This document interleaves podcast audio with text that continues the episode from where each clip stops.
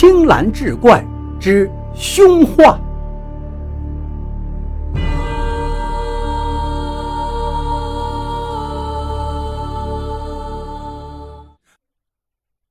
说着，柳北斗扯着杜武走到那幅画前，把灯笼往上一照，说道：“看，你看出什么异样了吗？”杜武抬眼看去，什么也没看出，摇摇头道：“柳大人，没什么呀，不就是一幅画吗？”柳北斗道：“不可能，你真没看出来？这么恐怖的东西！”你都没看出来，杜武还是茫然的摇摇头，说：“我真没看出来呀，柳大人，您看出什么来了？”忽然，柳北斗一拍自己的脑袋，说：“哎呀，真该死，我没给你戴眼镜啊！”说着，他赶忙取下自己鼻子上的眼镜，给杜武架上。你戴上眼镜再看。杜武扶了扶鼻梁子上的眼镜。抬眼再看墙上那幅画，不由得大吃一惊：“哎呀，这是什么呀？”柳北斗连忙拍拍他的肩膀：“别怕，它就是一幅画而已这时，一个仆人端了一盏煤油灯走了进来。柳北斗把灯笼递给仆人，接过煤油灯，举到画前说：“现在你再看，光线好多了。”杜武再次抬眼看去，浑身不由得打起了哆嗦。原来，在抖动的煤油灯下，他发现那幅画的空白处，竟还隐藏着另外一幅画：一个赤发黑须的恶鬼，张着一个血盆大口，舞动的两只肮脏的爪子，正向自己扑来。不可思议的是。那画里的恶鬼居然会动，这让杜武看的是冷汗直冒，浑身力抖。旁边的仆人却非常惊奇地问道：“杜捕头，您怎么了？”柳北斗对那仆人说：“无事了，你去吧。”仆人走后，杜武取下来鼻梁上的眼镜，抬眼再看墙上那个画，那个恶鬼没了。他不相信的接过柳北斗手上的煤油灯，举到画前，怎么照也找不到那个恶鬼了。柳北斗道：“不用找了，若想找到那个恶鬼，你戴上眼镜一试就知。”杜武听了，连忙再把眼镜架到鼻梁上，抬眼看去，唬得他又是一跳，恶鬼又出现了，仿佛正向自己扑过来。他赶紧把眼镜摘下来。柳大人，这、这、这、这是怎么回事啊？柳北斗道：“我也是刚才才想明白，这幅美女图的空白处还隐藏着一幅隐形画。这幅画是一幅立体画，效果逼真。”杜武疑惑道：“何为立体画呀？”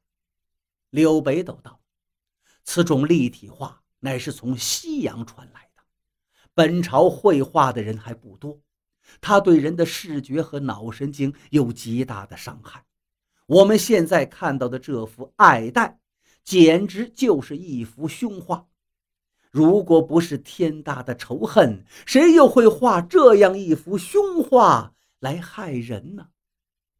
杜武思忖半晌，道：“那只能是李气急了。”他有天大的仇恨，应该是他来找马云报仇来。柳北斗一听，奇怪的问道：“怎么回事啊？”杜武道：“这件事我知道。当年那李气吉出外求学时，因为一起简单的送案，马老爷把他的父亲母亲关进了大狱，他弟弟卖光了家产送给马老爷。”马老爷见再也榨不出什么油水了，才把他的父母给放了。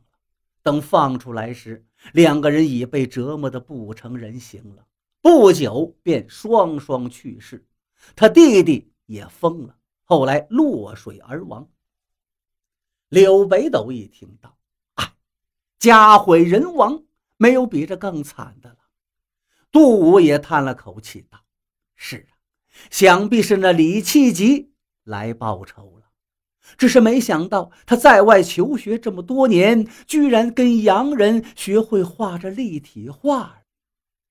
他一定是利用自己所学，画了这么一幅画，送给了马老爷。”刘北斗缓缓地说道：“你分析的很对呀，因为你们老爷戴眼镜。”当然知道这眼镜在前朝又名爱戴，而我们不戴眼镜就很少有人知道，所以李气吉故意给这幅画取名爱戴。第一是让那马云很容易道出里面的玄机，于是理所当然他就把画送给了马云。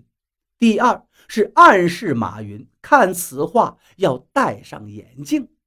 马云拿到画后，白天戴上眼镜看不出什么，等到晚上再戴上眼镜看画时，由于灯光的特殊作用，他透过眼镜就能看到画中的恶鬼扑向自己，这就是西洋立体画的效果，以致惊吓而死。其实，按理说这幅凶画应该吓不死人。只是那马云作恶多端，身虚胆怯，忽然看到恶鬼，立时就吓得毙命。这也叫恶贯满盈吧？杜武举手一一道：“那卑职请示刘大人，下一步我们该怎么办？”刘北斗看了一眼杜武，说道：“当然是拘捕那李七吉了。”杜武再问。那何时行动？刘北斗伸了个懒腰，道：“明日吧。今日我乏累了，明日一早我随你一起行动。”翌日清晨，刘北斗从床上起来，洗漱已毕，用了早餐，便骑了快马，跟随着杜武一行来到了李气吉家。可惜李家早已是人去屋空。